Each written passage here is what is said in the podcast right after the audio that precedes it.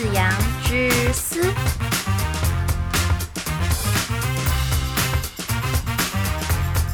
我是子子阳。嗨，进入到第三集的节目内容。这一集呢，我会把高敏感这个主题做一个 ending。那如果对高敏感这个主题还不是很了解，可以去听第一集《我是高敏感族怎么办》，里面会介绍高敏感族的四个特征。第二集是针对大家比较容易误解高敏感族的部分，做十个迷思的整理。在了解高敏感人的特质之后，我们该如何接受这样特质的自己？如何发挥自己独特的天赋呢？所以本集呢，我会分享十个高敏感人的生活指南。你不用抗敏感，拥抱自己的天赋吧。那在和大家分享十个指南之前，我自己反思以前比较容易犯的一些错误。诶，也不知道是不是错误，反正就是因为自己的一些特质，然后造成自己会常常觉得心很累，然后情绪起伏比较大的一些原因。我自己啊，以前就是蛮烂好人的。别人交给我什么事情，我都会把它包下来。然后明明自己也没什么时间可以做，但是因为不会拒绝，就一直默默包了很多事情，又要求完美。如果这些我接下来的事情我没有弄到好，就会觉得，诶，那我这样子还给他，会不会我没有尽责，然后好像是我的错一样？那如果成品有一点不满意，我又会进入到自我苛责的状态。然后就觉得哦，就拍谁吧，咖喱用哦呵这样子，那咪人家也没说什么，但是我自己就会一直觉得应该可以用得更好，然后就会陷在那个小情绪里面。那要怎么避免这样过度的自我苛责，排解那些负面的情绪，还有扛一些不必要的事情，是等一下我会分享的内容，也是不仅是分享给大家，我自己也是可以一起学习。好，那我们就进入今天的主题：十个高敏感人的生活指南。第一个，选择适合自己的环境，你不用勉强自己跟别人一样。真的不要去勉强自己去成为别人，真的太难了，而且自己也不会自在。我觉得我们应该要先了解自己，然后知道自己是什么样的人，接受自己的特质，不用勉强自己要跟别人一样开朗，然后融入人很多的环境，要求自己加快步调，加快步调，然后去配合别人，然后拼命的压抑自己。因为每个人都有优点、缺点，有自己的专长。在羡慕别人的时候，会不会就忽略了自己拥有的是什么？虽然别人有的特质你没有，但是你有的别人也没有啊。所以还不如抓住自己与生俱来的天赋特质，然后把它发挥到最大最好。不是有一句话叫做“呃，如果要一条鱼爬树，那它终其一生都会相信自己是一个笨蛋。”第二个，当接受到过多的资讯时，试着喊出暂停。高敏感的人天生对于事物的注意与思考就比别人还要多。如果一下子啊接受到太多的资讯量，会有一点超过负荷的感觉，好像快要被别人的话淹没了，脑袋一片空白。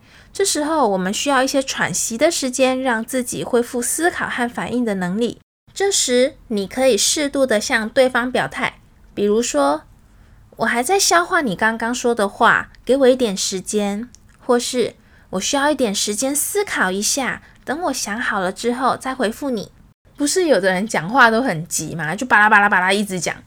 比如说你的同事就来问你说：“小花，那个案讨论会时间是定了没啊？诶，王医师约了没啊？心理师嘞，社工嘞？诶，还有缺谁啊？诶，要早上还是下午啊？我们会不会 delay 呀？会不会来得及呀？诶，那个餐要不要顺便订一下？然后你可能就嗯嗯，一下子嘚嘚嘚嘚，太多问题了，然后就嗯空白。呃，我是要回答哪一个哪一题呀？那这时候呢，你就可以说不好意思，请给我一点时间，我还在消化你刚刚的问题。然后呢，你就可以一一的去跟你的同事核对他想要问的问题嘛。那如果说还不太确定的，你就可以先把它列下来，然后就跟他说：“那我先把这个问题写下来，我十分钟之后我再告诉你。”用这样子的方式呢，就可以避免愣住不知所措的状况哦。第三，不做烂好人，勇敢告诉对方你的界限。高敏感人容易包下太多自己责任以外的事情，又不好意思拒绝，造成自己身心过度的负荷。在承诺对方事件之前，先明确的传达自己可以接受的范围，然后立下双方共识下的规则，不用做烂好人。如果对方已经超过当初的规范，你可以勇敢的表达你的感受。比如说，你朋友要出国一个礼拜，他就请你帮他顾他家的小猫猫。那你就很好心的说好啊，OK OK，但是吼一个礼拜之后你要接走哦，因为我之后要跟男朋友去小旅行，所以你不能晚哦。那你们达成共识之下，你朋友就把猫猫寄放在你家了。但是一个礼拜之后，朋友突然好想要再多放一个礼拜，打给你说拜托拜托，再多帮我看一个礼拜，这里真的太美了，我好想要再多留一周哦。这时你就开始犹豫说。诶，那我如果不帮他看猫猫，是不是猫猫就没有人看了？但是呢，又会牺牲掉你跟男朋友的约会时间。好，这时候已经跟当初讲的约定不一样了嘛，你就可以勇敢的表达你自己的感受，不用觉得有罪恶感，因为有的时候对方就只是问一下而已，也没有说。非你不可，因为就算你没有办法帮他顾，他也得找别人帮他顾啊，不然就是直接送去宠物旅馆啦。第四点，放下完美主义，即使你不完美，依然是世界上唯一独特的存在。希望别人喜欢自己，对自己设下高标准，要比别人更优秀，以为如果自己不努力，别人就不喜欢自己了。这可能是因为自己的自尊心比较低，但是如果对自己设下过高的标准，然后呢又没有办法去达成，就会对自己一再的失望，进入恶性循环，然后影响自己对自我的评价。所以降低自己的标准，设定的目标，先以小目标，再到大目标。你要相信，就算你不完美。展现真实的自我，也会有很多人喜欢你啊！不要被自己设定的高标准、高原则给束缚了。反思我蛮完美主义的，就想让别人觉得东西交给我，你放一百个心啦，没问题。想要给别人一种我很尽责，然后使命必达的那种感觉，导致。变成很多事情，我就扛起来自己做，然后压力很大，好像每天都被时间追着跑，然后天天都埋头苦干。但是这样子就会变成我上班的情绪也不会很好诶，然后情绪不好，敏清就不会很好呢。然后你又很想要表现出，嗯，我是一个好同事，我是会帮忙大家的，所以你就越包越多东西。原来很多都是自己给自己的压力，后来才慢慢学习到，真的是要饶了自己。该求救的时候就是要求救，该休息就是要休息。因为弹簧拉到最紧是会弹性疲乏的。然后人际关系的建立呢，有的时候也是互相的。这次我帮你一下，下次你帮我一下，换个角度想。如果你汲汲营营、拼命努力建造出来自己一个完美的人设，真的换来人们对你的喜欢吗？那如果一个需要你够有价值、够完美才愿意接近你的人，有值得你用自尊心去换吗？我觉得这个问题啊，真的是可以好好反思一下。第五个。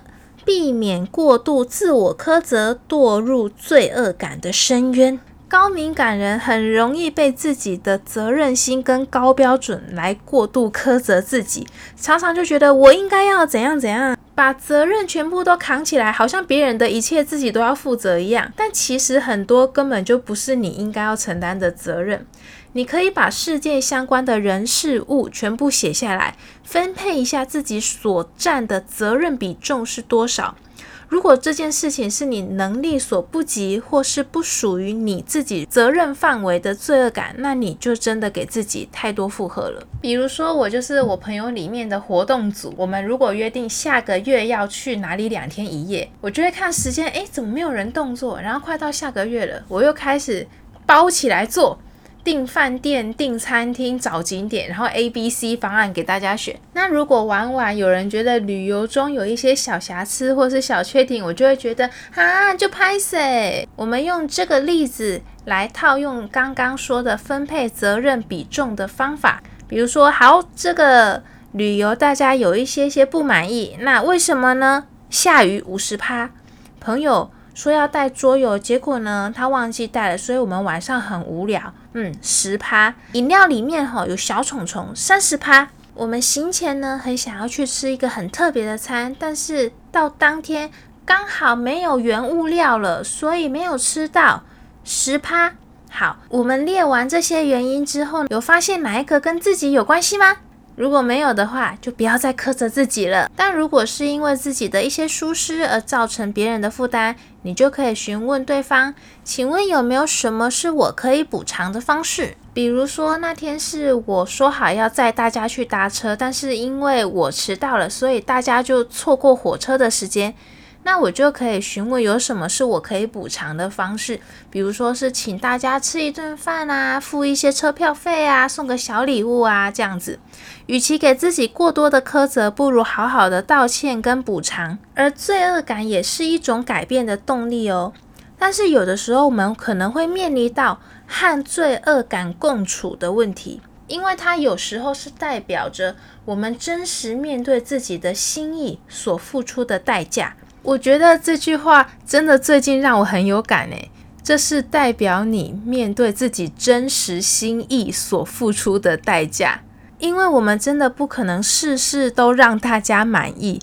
我有我的想法，别人有别人的想法，甚至有一些父母啊，如果没有照他的意思的话，他还会说出“你是个不孝子”这种言辞，那这样子你的罪恶感可能又会更深。举个例子。如果说父母啊要你买一个大房子，因为他想要过更好的生活，觉得辛辛苦苦大半辈子，想要好好颐养天年，但是你评估你的财力跟目标之后，你只能买一个堪用的小房子。如果这时候父母又责备你没有体谅他，可能就会有愧疚感跟罪恶感。但是你要明白，这是因为他们无法达到他们对事件的期待而感感到失落、失望的情绪。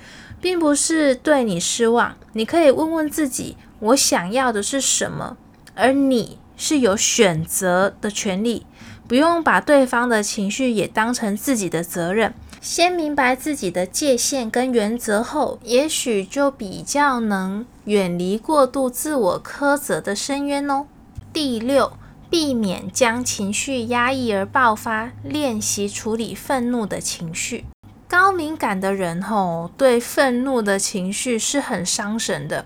因为敏感的特质，所以在愤怒的状态呢，又需要比一般的人更多的时间才能修复。但他们在愤怒的时候，同时可以敏锐地感知到对方的情绪。如果知道对方也因为自己而受伤，他们的内心就会充满罪恶感。他们诚实又想很多，自己给自己很高的标准，结果最后受伤的都是自己。有时候你可能会发现，他们吵架的时候就愣着，表现的好像哑口无言的样子，这是因为他们不想伤害对方。不想为了赢这个吵架，然后不择手段，即使正面交锋也会为对方着想。他们总是顾虑很多，但如果时间一拉长，他们能很有条理的列出自己吵架为什么吵架，自己的价值观、感受，想要怎么做等等。他们不是真的没有想法哦。高敏感人虽然不喜欢吵架。但如果过度刺激被逼急了，又无从选择，他们可能会把累积的愤怒一次爆发出来，来挣脱那些超过负荷的刺激。比如说遇到一些传直销啊、借贷，或者是要你买一些课程的，然后他们很有攻击性，步步逼近。高敏感人可能一开始就很客气的，真的不需要，真的不需要，没有啦，没有时间啦，我不用。但是对方可能因为业绩压力或是一些其他的因素，让你感觉你被逼迫了，高敏感人就会受不了了，可能会大吼说。我就不用啊！不要再烦我了。但是吼完之后，他们可能又会陷入懊悔之中。哎呀，我刚刚怎么那么凶啊？我不是很没有礼貌啊？或是老公一直责备高敏感的老婆说：“小朋友为什么会感冒呢？就是你给他吃冰的啊，他不穿外套，你也不会帮他穿，你就让他这样子穿短袖跑来跑去，然后巴拉巴拉巴拉连珠炮这样子轰炸老婆，那老婆可能也会直接嘣爆炸。高敏感人不善于排解愤怒的情绪，但处理愤怒的情绪是一个很重要的课题。”当出现愤怒的情绪时，先意识到自己现在是愤怒的，离开那个场所，让自己缓和下来，做几个深而缓慢的呼吸，然后用你超高能的同理心去体会对方的感受。也许对方的语气听起来也是愤怒的嘛。那愤怒的情感呢，其实是藏着很多没有被满足的需求跟期待。嗯，老公会这样子，是因为他很担心小朋友，因为小朋友抵抗力比较差，每次感冒都很久才会好。那这样子，我又要牺牲睡眠去照顾小朋友，他也会很心疼我，等等等等。同理对方的感受之后，心中的愤怒就会缓解许多。再以第三者的角度看待事件，仔细想想。为什么会感到愤怒呢？而表达自己愤怒是可以的，但要记得，你告诉对方的时候呢，要用说明的方式，而不是用指责的方式。冷静的表达，我不想什么什么，是因为什么什么，会比你忍到最后然后崩溃来的舒适。七，小心谨慎不是错，你懂趋吉避凶。